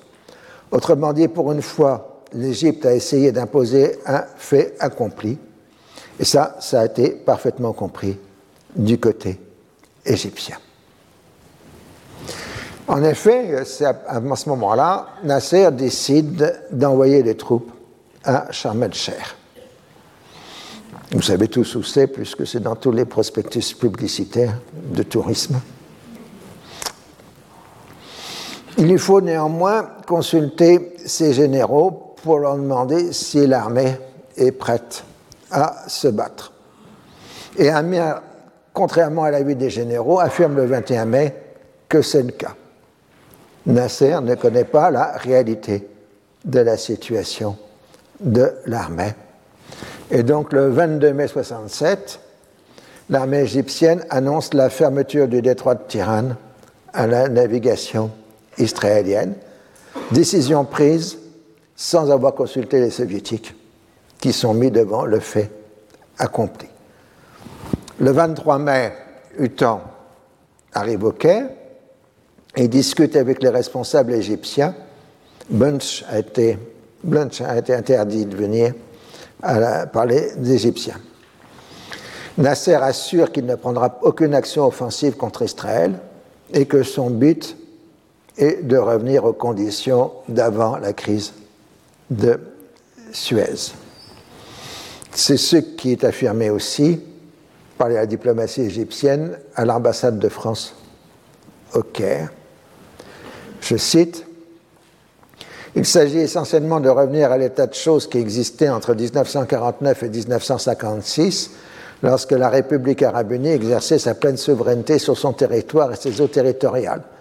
Ces forces ayant maintenant, à la suite du départ de la force des Nations unies, réoccupé Sharm el-Cher, la situation est redevenue normale du point de vue du droit international. L'Égypte, se considérant toujours en état de guerre avec Israël, estime en conséquence avoir le droit le plus strict d'empêcher les navires israéliens et tout autre bâtiment suspect de transporter à Eilat du matériel stratégique et de pénétrer par le détroit de Tiran où la navigation ne peut se faire qu'en arrivant par les eaux territoriales égyptiennes.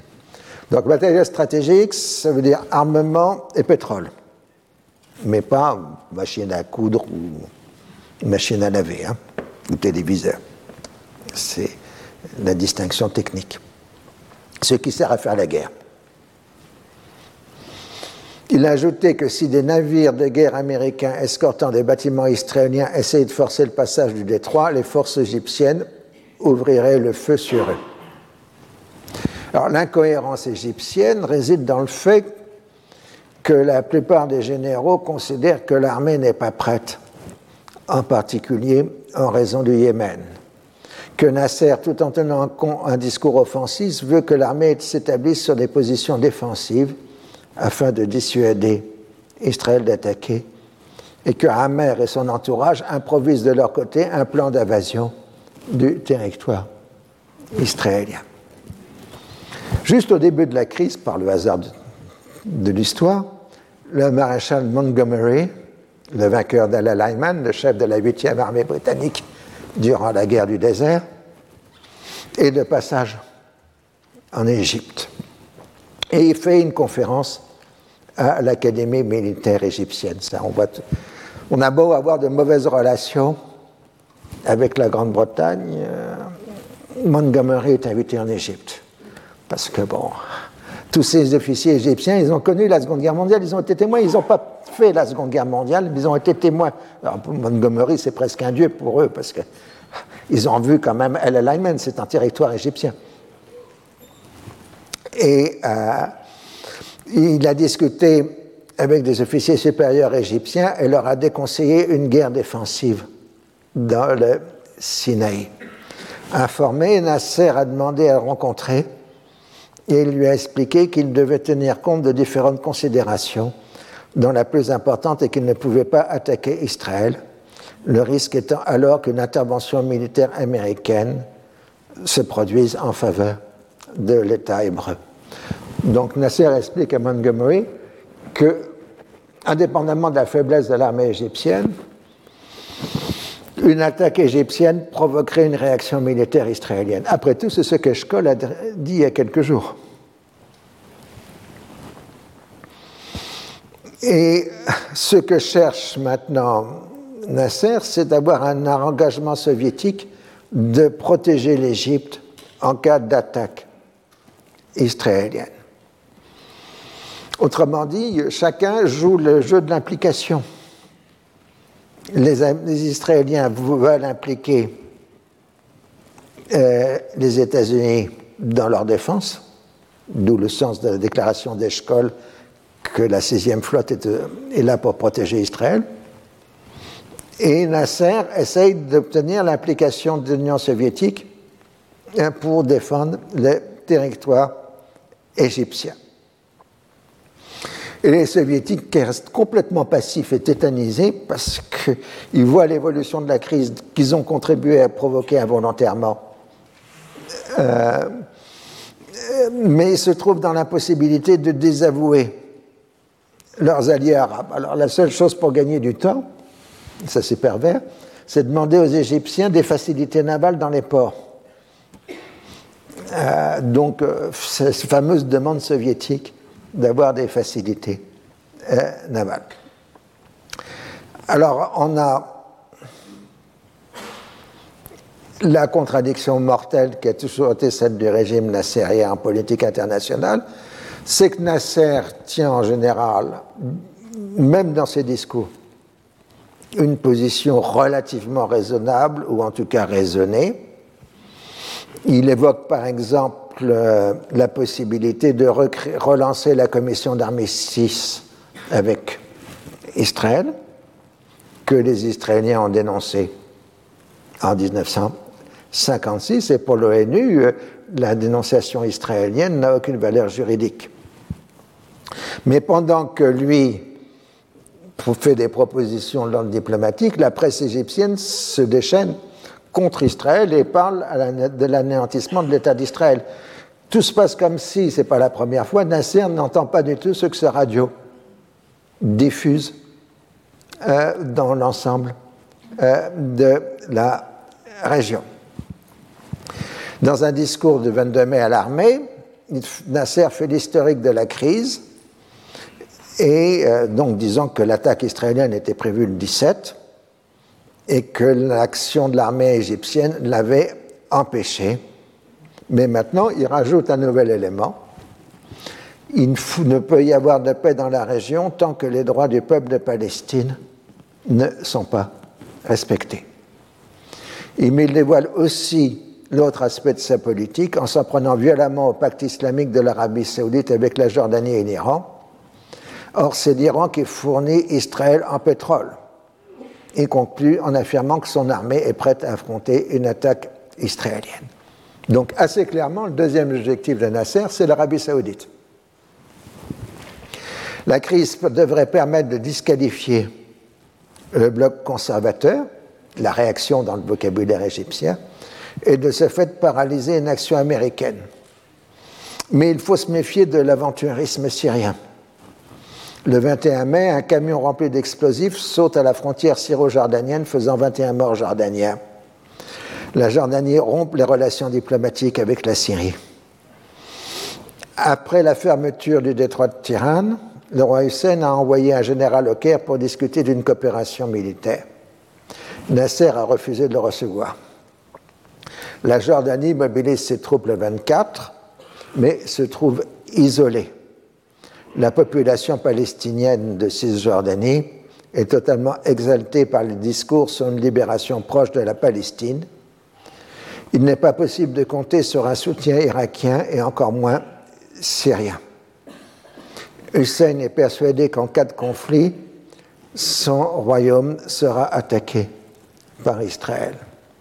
Dans une interview au New York Times, le 29 mai, enfin publiée le 29 mai, il marque que l'hypothèse la plus probable sera une attaque israélienne de l'Égypte, suivie immédiatement d'une autre contre la Jordanie. En fait, c'est bien la Jordanie qui est la plus soumise aux pressions égyptiennes. Il s'agit de faire tomber le domino qui entraînera dans sa chute l'ensemble du pacte islamique. Durant le déroulement de la crise, l'Arabie saoudite est curieusement calme. Faisal est en tournée en Europe, d'où l'absence relative de prise de position. Malgré des bombardements récents de l'aviation égyptienne sur le territoire saoudien, on se retient du fait de la popularité de la cause palestinienne dans le royaume. Alors passons du côté israélien. Eshkol avait eu une politique de modération depuis son accession au pouvoir.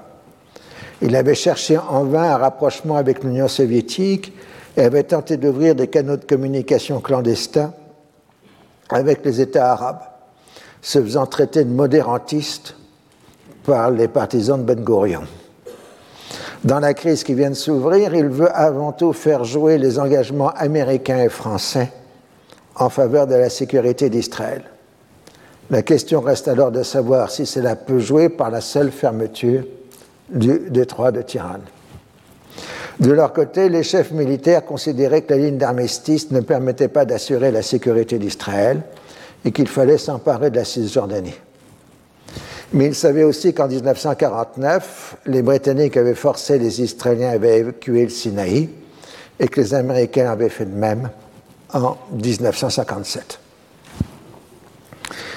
Les militaires, donc les généraux disons, peuvent être globalement considérés comme des faucons. On leur doit, Rabin Ier, l'expulsion des populations et la confiscation de leurs terres dans la DMZ. Pour Rabin, c'est une terre juive, ce qui dispense de toute autre justification. Le chef d'état-major a de même conçu le projet d'une guerre éclair permettant de s'emparer des territoires avant toute intervention internationale. Pour cela, il faut disposer de la supériorité aérienne, d'où la priorité donnée dans l'armement israélien à l'aviation. Le plan initial de Rabin était d'infliger une leçon définitive à la Syrie et il comptait sur l'inaction de l'Égypte. Il a été pris totalement par surprise avec l'entrée des forces égyptiennes dans le Sinaï. C'est là le problème.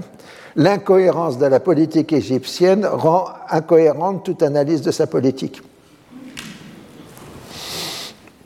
Rabin doit donc retravailler ses plans à partir de la mi-mai, frapper d'abord l'Égypte et la mettre hors de combat avant d'en finir avec la Syrie.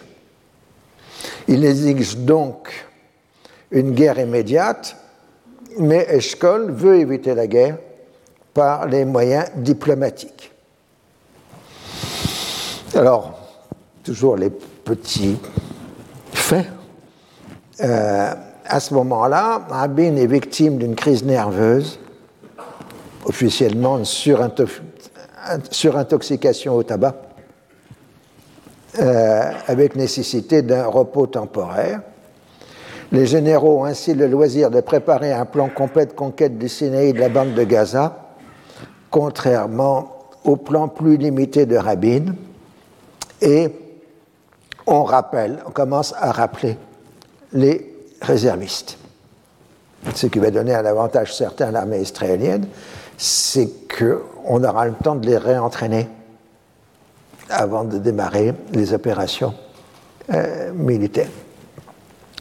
Tout le monde considère que le casus belli serait un tir égyptien sur un navire israélien dans le golfe d'Aqaba. Mais problème, il faudrait qu'on ait un navire égyptien, euh, israélien dans le golfe d'Aqaba. Il n'y en a pas. Il faudra un certain temps pour avoir un navire en telle position, parce qu'il faut pratiquement le faire contourner l'Afrique. Euh, alors les puissances maritimes de 1957 sont divisées. À Londres, où le gouvernement est très pro-israélien, on se rend compte qu'une démonstration navale implique le passage de navires de la Méditerranée à la mer Rouge, autrement dit par le canal de Suez, avec le risque de voir Nasser fermer le canal à la circulation maritime. Là, on nage dans l'absurde. Pour empêcher les Égyptiens de bloquer le de Tirane, il faut faire passer les marines occidentales par le canal de Suez. Et ça risque de créer de la tension et donc de provoquer une guerre, ce qu'on ne veut absolument pas. Donc Londres veut que Washington décide d'abord. Mais à Washington, on ne veut pas de participer à une guerre au Moyen-Orient. La Vietnam, ça suffit. Alors certes, la sixième flotte a pris position en Méditerranée orientale, mais s'aliéner le monde arabe dans son ensemble serait une catastrophe politique. Donc, euh, Johnson, dans une lettre à Nasser le 22 mai, a rappelé les positions officielles de, des États-Unis qui garantissent l'intégrité territoriale des pays de la, de la, région. Et le 22 mai, il suggère l'envoi du vice-président américain Humphrey à l'ensemble des protagonistes de la crise. Donc, pour l'instant, 22 mai, les États-Unis calment le jeu. Les libéraux américains critiques de la guerre du Vietnam, comme un Robert Kennedy, plaident au contraire pour une action internationale menée par les États-Unis pour mettre à l'épreuve la fermeture du golfe d'Aqaba. Donc on parle d'une démonstration navale dans le golfe d'Aqaba, ce qu'on va appeler de façon ironique les régates de la mer Rouge. à ce moment-là, Israël envoie son ministre des Affaires étrangères, Abba Eban, un personnage très imbu de lui-même, qui joue d'une réputation totalement éméritée de colombe. Donc Eban est chargé de discuter avec les Américains de la situation, mais au passage, il va s'arrêter en Europe, parce que c'est plus simple de, faire une halte à Paris et à Londres avant d'arriver à Washington. Alors, euh, il y a.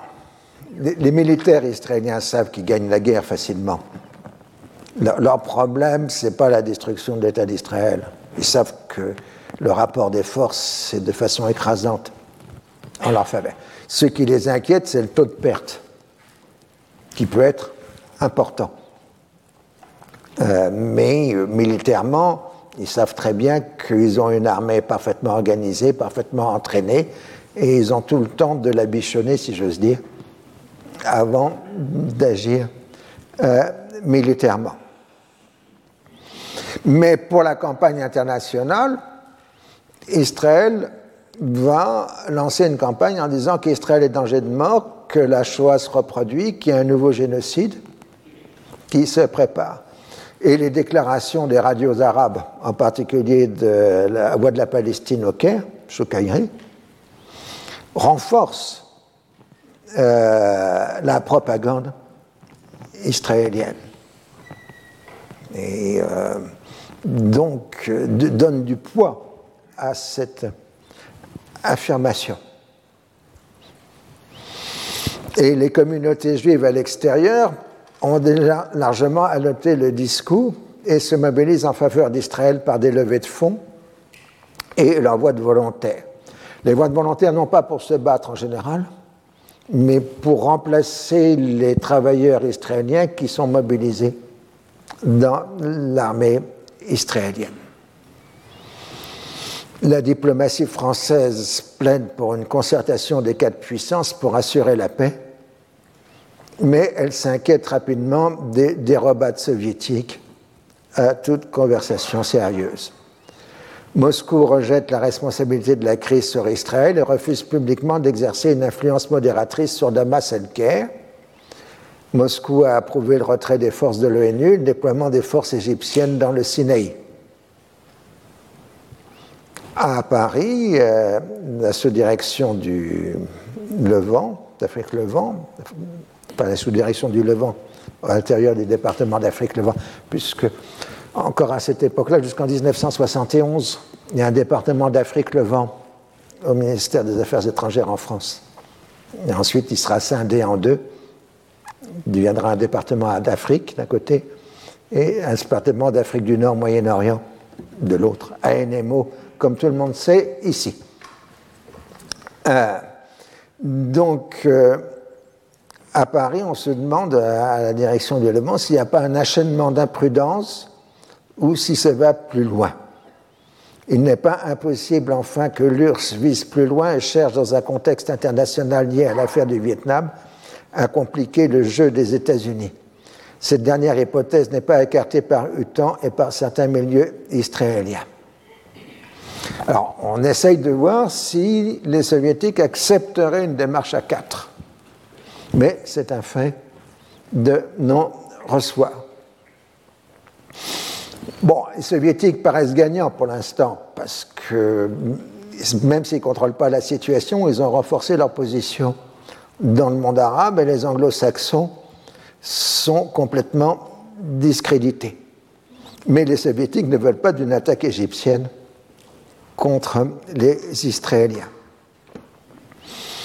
Ils sont pris en quelque sorte à leur propre piège. Participer à une action qui réduirait les gains égyptiens se ferait à leur propre détriment. Ils ne veulent pas un affrontement avec les Américains qu'ils accusent de vouloir pousser Israël à la guerre, mais sont en quelque sorte contraints à ne pas aller plus loin qu'un soutien verbal aux États arabes. Ils ont néanmoins compris l'essentiel de la situation. Tout tourne autour de la relation entre les États-Unis et Israël. S'ils tiennent un discours convenu sur la nécessité de régler la question palestinienne, les soviétiques se méfient du Fatah, qui leur apparaît comme pro-chinois. Il est vrai que Pékin a fourni quelques armes aux Palestiniens. Pour le reste, c'est l'ambiance des années 60, avec un maoïsme très loin des réalités une incompréhension des réalités de la guerre du Vietnam interprétée comme une guerre populaire. Au Vietnam, c'est une guerre de, révolution, de libération nationale, mais il y a une armée, un État. Il n'y a pas une résistance. Alors il faut aussi prendre en compte les divisions du pouvoir soviétique. Brezhnev, qui est l'élément dominant, représente le parti. Kosygin, qui voudrait réformer l'économie, le gouvernement, et Gretschko, le ministre de la Défense, l'appareil militaire, dont l'obsession est d'obtenir les fameuses facilités navales en Méditerranée. Leurs interlocuteurs arabes essayent de discerner des nuances, d'autant plus que souvent ils s'expriment dans des entretiens informels. Les soviétiques expriment dans des entretiens informels des positions différentes dans ce qu'ils disent dans les discussions formelles. Ce qui évidemment pose toujours des problèmes d'interprétation. Ah, c'est la même chose il y a des canaux de communication oraux. J'ai dit entre Israël et l'administration Johnson, mais c'est la même chose entre les Arabes et les Soviétiques. Et puis pour l'Égypte, après tout, ils n'ont fait agir qu'après l'avertissement soviétique. Donc ça veut dire que l'Union soviétique est derrière eux. Donc le 24 mai, Eban passe par Paris dans son trajet pour Londres et ensuite euh, Washington. Et euh, là, on n'a pas de compte-rendu de l'entretien Eban de Gaulle parce que Eban parlait le français. Donc il n'y a pas eu de prise de notes euh, dans les archives françaises. Ce qu'on sait, c'est que juste avant l'audience, De Gaulle aurait expliqué au Conseil des ministres ce qu'il allait lui dire, puisque c'est un mercredi. Donc il y a Conseil des ministres et Eban doit être reçu à la sortie du Conseil des ministres. Je vais dire, donc, si vous faites la guerre, vous gagnerez à coup sûr et sans délai, mais cela aura trois conséquences. Le développement de l'implantation soviétique au Moyen-Orient et en Afrique, la chute des régimes arabes modérés, et une menace sur le ravitaillement en pétrole de l'Occident. Enfin, l'aggravation du problème palestinien, des réfugiés palestiniens. Ça, c'est ce que De Gaulle aurait déclaré au Conseil des ministres du 24 mai. Donc on ne connaît que le récit de Eban, selon lequel De Gaulle aurait affirmé que la fermeture du détroit de Tirane ne justifie pas la guerre, en raison de la faiblesse du trafic israélien et de la complexité du statut juridique du détroit. Il s'en tient à son projet de conférence à quatre et surtout lui affirme de ne pas commencer les hostilités. La condition du soutien français est qu'il n'y ait pas d'attaque. En fait, De Gaulle va transmettre le même message à l'ensemble des protagonistes. Si vous attaquez, on sera contre vous. Que ce soyez arabe ou israélien. Surtout, la formule est claire, surtout ne tirez pas les premiers. Eban ensuite est à Londres où il est reçu par Wilson, partisan affirmé d'Israël, mais qui doit tenir compte des contraintes. Un trop grand engagement en faveur d'Israël risquerait de compromettre ce qui reste d'intérêt britannique dans le monde arabe. Le cabinet britannique est hanté par le souvenir de 1956. Le Premier ministre avait proposé une démonstration navale pour marquer l'international de la voie d'eau, les fameuses régates, mais les ministres n'en veulent pas. On se tiendra donc compte à une participation à une action collective, pas une, action individuelle, unilatérale de la Grande-Bretagne. C'est ce que Wilson explique à Eban. Donc je vous laisse dans une angoisse terrible. Hein. Est-ce que la guerre va avoir lieu? Ah bah, À la fois suivante. Hein. Retrouvez tous les contenus du Collège de France sur www.colège-2-france.fr.